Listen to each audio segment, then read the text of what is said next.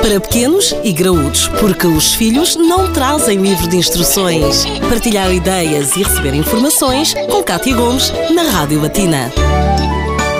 E no Pequenos e Graúdos de hoje temos connosco a doutora Inês Pádua, que é nutricionista e que nos tem vindo a acompanhar nesta rubrica. Doutora Inês, vamos falar de crianças viciadas em leite. Estamos a falar de algo que é bom ou não. Será que devemos limitar aqui o consumo de leite? O vício em algum alimento raramente ou, ou digamos nunca pressupõe algo benéfico e, e, portanto o leite não, não é uma exceção. O leite é sim importante para as crianças, é uma fonte de proteína, de cálcio e muitas outras vitaminas e minerais e também temos sempre que ter em, conta que é um alimento que ainda é relativamente acessível do ponto de vista económico. Também é muito importante estivermos a falar da alimentação de crianças que estejam em situações mais delicadas. Eh, contudo, o, o leite não é água e, portanto, não deve ser oferecido e consumido como, como tal. Portanto, não deve haver aqui um, uma liberdade no consumo de leite pelas crianças, tal como para outros alimentos existe uma recomendação para o consumo do leite e que não deve ser ultrapassada, caindo-se no excesso. As crianças, mais ou menos entre os 1 e os 5 anos, devem consumir cerca de 500 ml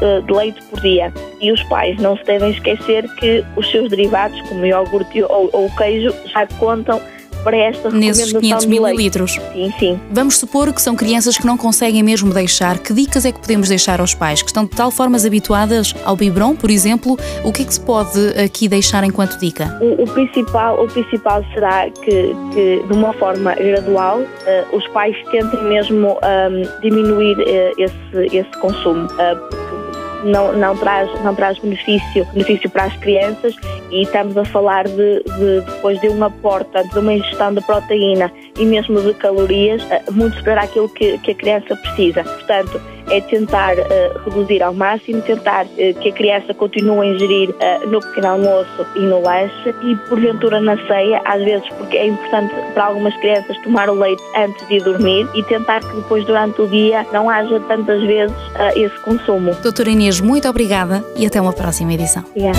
Para pequenos e graúdos, a vida de filhos e pais de segunda a sexta-feira na Rádio Batina.